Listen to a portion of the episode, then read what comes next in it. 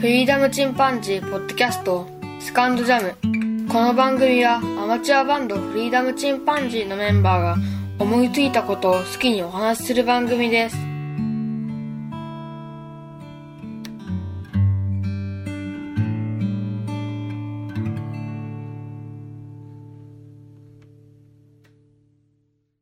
さあ始まりました。フリーダムチンパンジーの佐藤です。だいぶ涼しくなってきましたね。虫の音も秋の雰囲気になっております。皆様、いかがお過ごしでしょうか？僕は、えー、急に寒くなったり、でも日中ちょっと暑かったりして、微妙に体調が優れなかったりしますが、まあなんとか元気にやっております。それでは今日は、えー、お便り紹介をしたいと思います。ガンダルフさんからいただきました。テイク20、映画の中のカメラの話、興味深い。目の付けどころが佐藤さんらしいというふうにいただいております。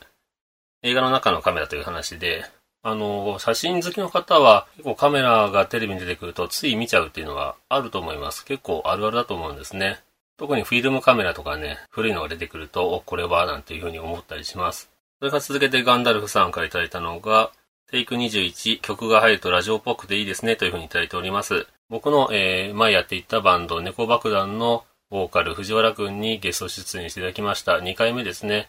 ファーストシーズンで一番最初にゲストとして出てもらいました。僕のあのバンドのルーツでもあるので、この猫爆弾というバンドのボーカル、藤原くん、声が非常にパワフルでいいんですね。彼が歌うと全部藤原くん節と言いますか、えーバンドが締まりますね。で、彼はその猫爆弾の後にロージーというバンドを結成して、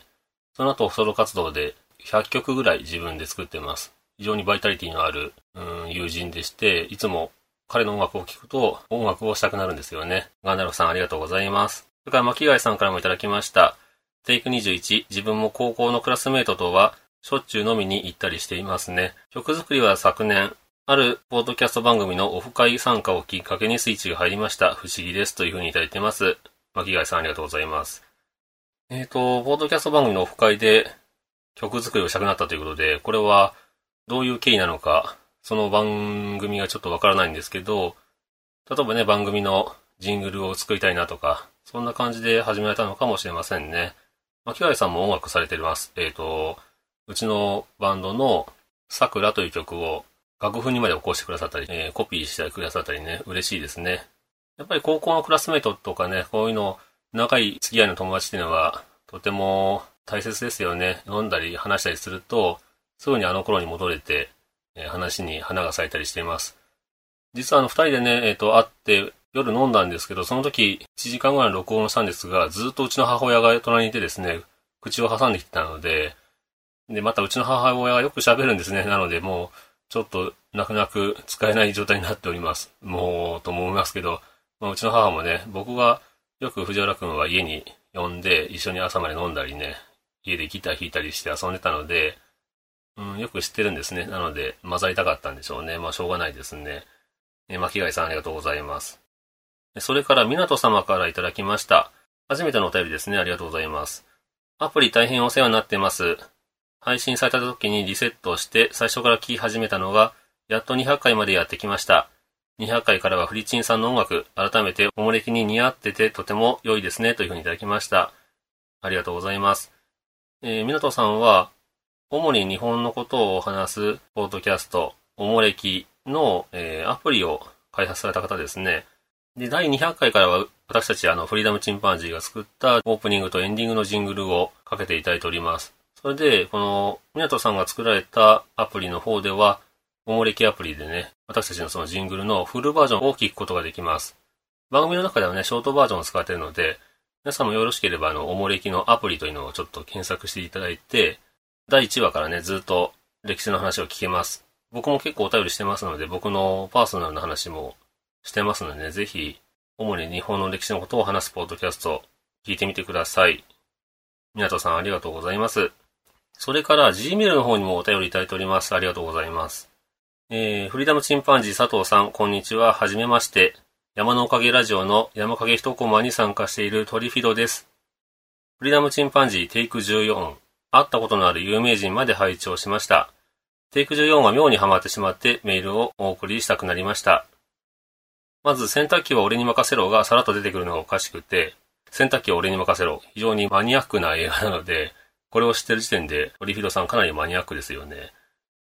パンデーロと言っても誰もわからないんじゃ、という言葉には、いえいえわかりますよというのがあって、ヒローズの打ち上げに自意識が邪魔していけなかったエピソードに、うわ、もったいないでもわかるというのもありました。パンデーロは子供のおもちゃ、タンバリンの延長という先入観があり、数年前初めて見たボサノバの生演奏で、パンデーロでできることの多さや表現力にびっくりしました。一般的なイメージとこんなに違う楽器は珍しいのではないでしょうか。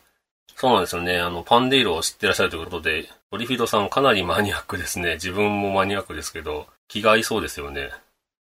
会ったことのある有名人ですぐ思い出したのは人間椅子の鈴木さんです。わら。握手とサインだけだったらフェスの企画で、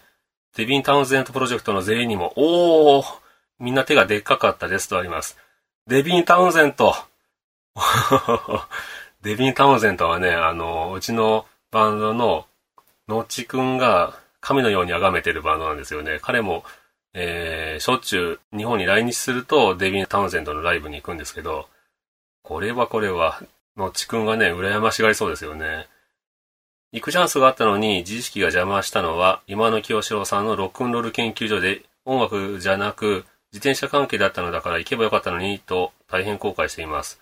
亡くなってしまいましたからね、今の教師さん、会えるね、機会があったらぜひ会われてみたらよかったですよね。テイク14まで拝聴して怖いメールや SNS、理不尽の話など、普段なんだか疲れると思っていることがそのまんまで聞いていてほっとしました。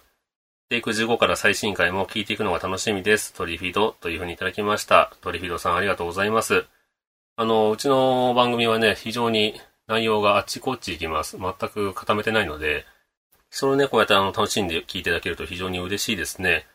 で、また、パンデイロは知ってるとか、洗濯機を俺に任せろというマニアックの映画を知ってらっしゃるとか、デビン・タウンゼントの話が出てくるというね。僕も彼の音楽は、えー、のっちくんの影響で聴いております。うちのバンドの曲にもね、デビンをイメージしたような曲もあります。なのでね、えー、これはのっちくんにぜひ語ってもらいたいところですよね。こうやってなんか、えっと、興味がリンクする方というのもいらっしゃるんですね。山のおかげラジオという僕の好きなポートキャストを聞いてらっしゃる方みたいです。えー、ドリフィドさん、ま、これからもね、ぜひ当番組もよろしくお願いいたします。またお便りくださいね。Gmail の方にお便りというのは非常にめんどくさいですよね。それでもあの、もしよろしければね、あの、匿名でもお送りいただけますので、ドリフィドさんのように、あの、Gmail の方にも、また皆様気が向かれたらお便りくださると非常に励みになります。アドレスは、freedom.chimpanzee.gmail.com です。フリーダムもチンパンジーもどちらもあの、カタカナでフリーダムと言って、えー、予測変換すると、だいたい英単語で出てきます。チンパンジーの方もカタカナで変換すると、ローマ字で出てきますので、よければお便りよろしくお願いいたします。ツイッターの方からね、えー、コピペして入っていただくとか、そういった方法もありますのでね、いちいち打つのめんどくさいという方は、ぜひ、フリーダムチンパンジー佐藤と、えー、検索していただいて、まあ、フリチンだけでも出てきますんでね、カタカナで。私のツイッターの方から検索していただいて、メールの方、もしくはあのツイッターでダイレクトメール送っていただいても構いませんので、お便りの方よろしくお願いします。で、ここでちょっとあの別録で、パンデイロ、皆様あまり知らないでしょうから、パンデイロのご説明をしてみたいと思います。さて別録しておりますが、ここではパンデイロについてご説明してみたいと思います。ファーストシーズンでも話したことはあるんですが、今日は、えー、実際に音を出したりしながらご説明してみたいと思います。パンデイロというのはポルトガル語になりますけども、まあ、いわゆるブラジル風のタンバリンですね。形はもう皆様が想像されるタンバリンとほぼ同じものになります。タンバリンとの大きな違いは、えー、プラチネイラと呼ばれる金属の円盤ですね。ジングルとも言いますが、この響きが普通のタンバリンよりも少なくなっています。これはあの、可動部分が薄いですね。1センチほどの間に、えー、もうほとんど動かない形で、1ミリぐらいかなの隙間を残して、このジングルがついております。なので、普通のタンバリンよりもチャラチャラ言わないですね。ちょっと動かしてみます。これあの今左手で振ってみましたが、この程度の音ですね。で、このチャカチャカいう音が叩いた時になるんですけど、これを基本のリズムとして、そこに低音を重ねていくという形になります。直径は約30センチで、ヤギの皮が貼られていることが多いですね、パンディールの場合は。で、このヘッドのヤギの皮を張力を変化させて音の高さを変えることができます。最初にまずあの、周りに1、2、3、4、5、6、6箇所チューニングする場所がありますね。これをキーで回して基本的な張りを変えることができます。ちょっといじってみましょうか。まあ、調整してあったものをあえて緩めていきますけども。これ車のタイヤと一緒ですね。えー、ハス向かいに緩めていったり締めたりしていきますけども、今緩めたら、こんな感じ、ボワンボワンですよね。これをチューニングしていくと、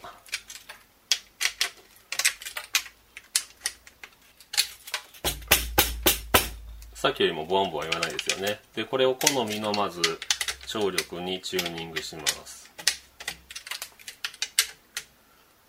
僕はティンガとトゥンガ、コンガとボンゴというのも持ってるんですけど、この太鼓よりはチューニングが楽ですね。いわゆるキー、あの、シーだなんだという、あの、コードですね、に合わせて張力を張らないといけないという楽器ではないので、自分の好みの張力にします。まだちょっとボワンとしてますけどね。で、これによって、えっと、高音、中音、低音の3要素を持つことができるんですが、どうやって変えるかというと、ガッと握っている左手の親指が、え表面の皮の上に来てます。左端ですよね。で、この親指をですね、えー、どのぐらい押さえるかで張力を変えていきます。支えていないとこんな音。指を置くと、強く握ると、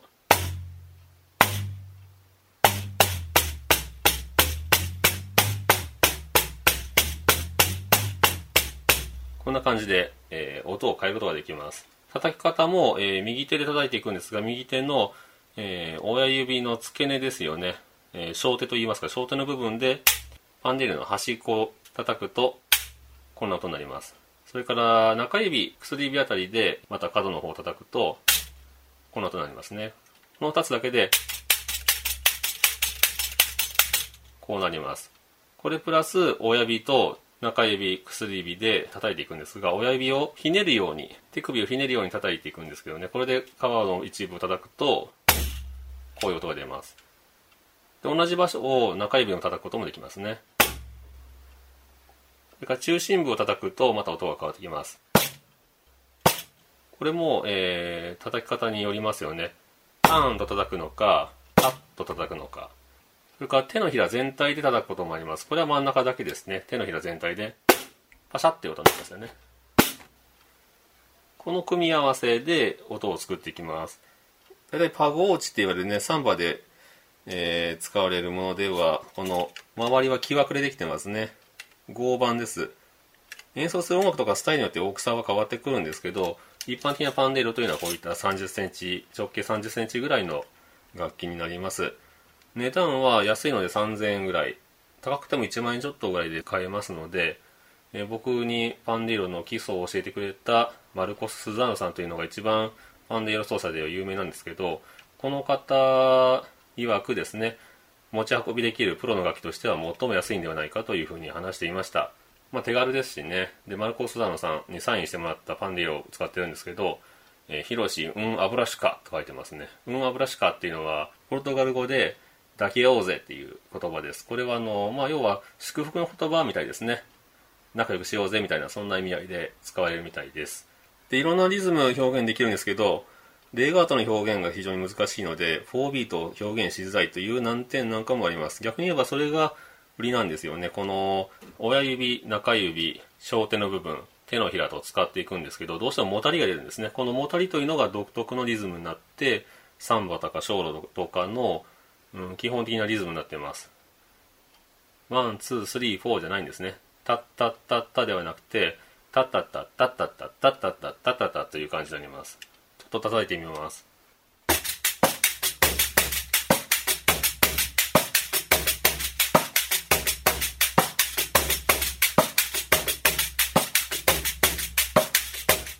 こんな感じですよね。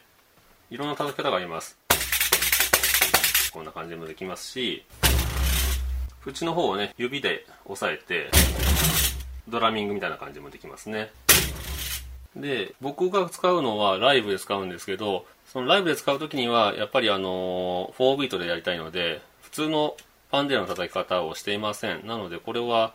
もう本当にアリューですよね、の叩き方をしています。通常のサンバのリズムでいくと、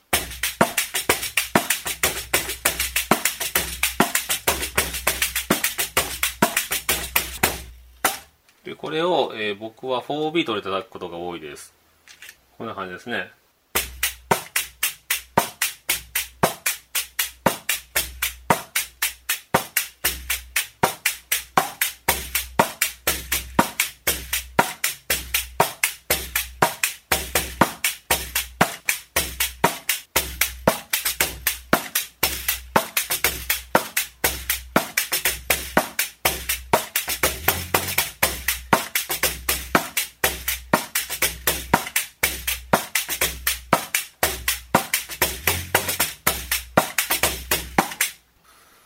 難しいな久しぶりに叩いてるので、リズムキープできてないですね。えー、情けないですが。で、左手で、あの、パンデロを揺らしながら右手のアシストをすると、このチャチャチャチャっていうジングルの音が、えー、一定になるので、えー、まあ、長時間演奏しようと思うと、この左手のスイングが非常に大事になってきますね。で、先ほどお話ししたいと、コンガとかティンガ、トゥンがボンゴっていうのもあるんですけどこれも僕持ってるんですが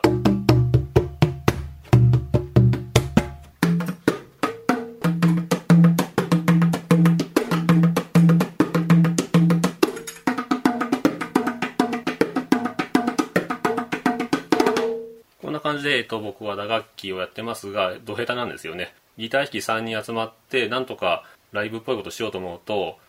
うん、打ち込みの音だけだとつまんないんで、こうやって打楽器を入れていきながら、生っぽさを出すということをしています。あと、ドラムの打ち込みの裏に、えー、うっさらね、パンネロの音を入れたりすると、非常にあの、生ドラムっぽくなるので、そういったテクニックを使ったりしております。で、パンディーロはだいたい 500g ぐらいと、タンバリンの重量よりも重たいですね。タンバリンだいたい 200g ぐらいです。で、さっきお話したようなハイハットのような高音からスネアのような中音、で、バスドラのような低音という音を出すことができるので、ドラムセットのような音を出して遊ぶことができますね。日本人で、えっ、ー、と、ファンデル奏者というと、小沢俊也さんという方が有名です。この方もマルコス・スザンノさんに指示、この人は本気でね、あの、僕はワークショップに行って1日基礎を習っただけですけど、この方はマルコス・スザンノさんに弟子入りしまして、パンデイロを極めた方ですね。ただ2013年にね、56歳という若さで亡くなってしまいました。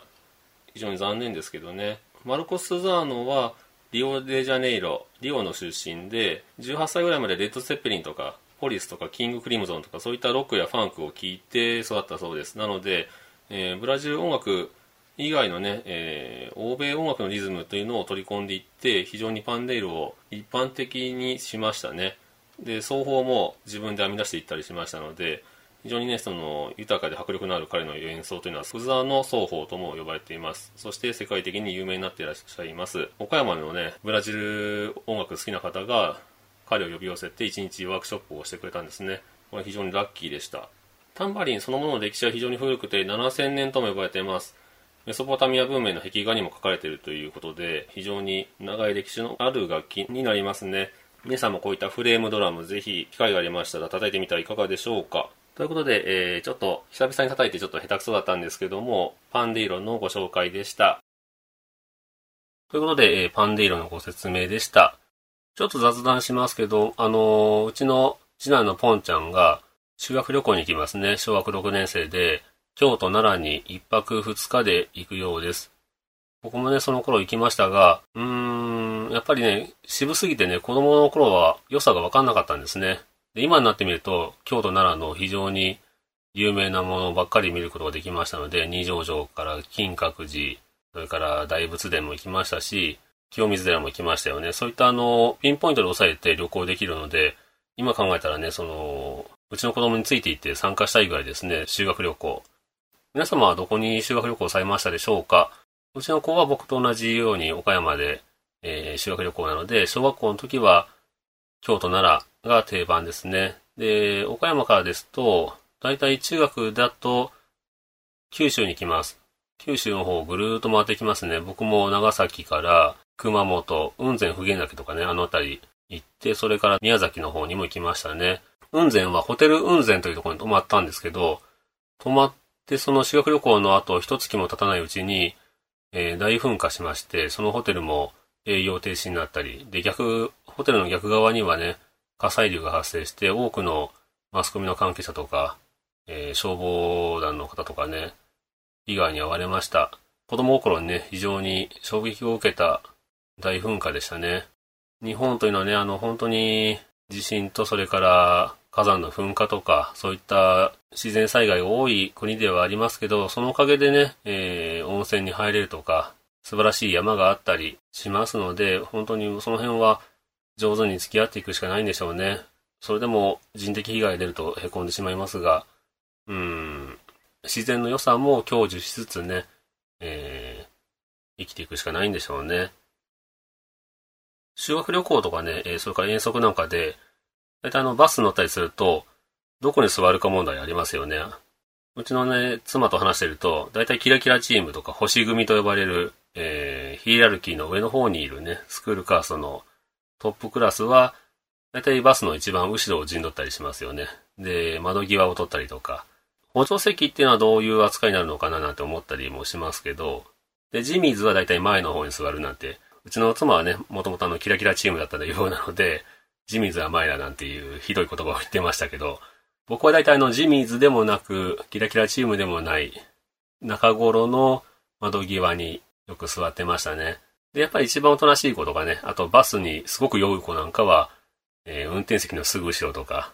あと一人だけ座れる席があったりするんですよね。あの、一番前の入り口の後ろなんかにね、一人掛けの椅子に座ったりする子なんかは、大体ちょっと体が弱かったり、バスの酔いがするとかね、そういう子が座ってましたよね。あ、俺もそこに座ってたなんていう人もいるんじゃないでしょうか。結局ね、その、大人になってね、ジミーズが、じゃあ悪いのかというと、ジミーズが大きく羽ばたいたりしてるとは思うんですけども、まあでも僕もどっちかといえばジミーズですよね。えー、一番後ろに座ったことはありません。で、あとは、自由時間ですよね。あると非常に嬉しいですよね。自由時間の中で、えー、ちょうど僕、中学校の時に、すごく可愛い女の子と同じチームになりまして、ちょっとね、恋心もあったので、その子と一緒に、長崎の街を歩き回ったのは非常に良い思い出ですね。メガネ橋とかね、あの辺りをうろうろしました。大人もね、やっぱり修学旅行みたいなのがあるといいんですけどね、会社の旅行なんかに行きたいと思いませんからね、この辺は、やっぱり学校という特別な存在といいますかね、特別な空間にいろんな子供が集まってるという、その状況で行く旅行というのは、何かとても特別な気がします。そういうのは嫌いという人もいらっしゃるとは思うんですけどね。行きたくないから行かなかったっていう方もいらっしゃるでしょう。僕の友達もそういうやついましたしね。あと僕の高校なんかはヤンキー高校でもありましたので、えー、少しでもね、ボンタンとか着てきてるやつは、バスに乗せないぞって言ってたのに来てくるやつがいるんですよね。で、実際にうちの高校なんかは、えー、出発時に置いて行ってましたね。じゃあね、バイバイなんて言って、修学旅行に行けなかったやつが5人ぐらい、バスの方にね、えー、寂しい顔をしながら手を振ってましたけど、うーん、なかなか厳しいですけどね。それも一つの今、笑い話にはなりますね。ということで、えー、かなり取り留めない話になりましたね。修学旅行っていうのは、その住む地域によって、行く場所が変わってくるでしょうね。高校時代なんかは僕はスキーでしたけど、僕の2つ下の後輩からは、えー、韓国かハワイかとかね、そういった北海道とか選べるようになってました。ずるいわと思いましたけど、えー、あのハワイ旅行に行くような高校もあるでしょう。羨ましいなと思いますけどね。ということで、今日はこんなところで終わろうと思います。それではまた、さようなら。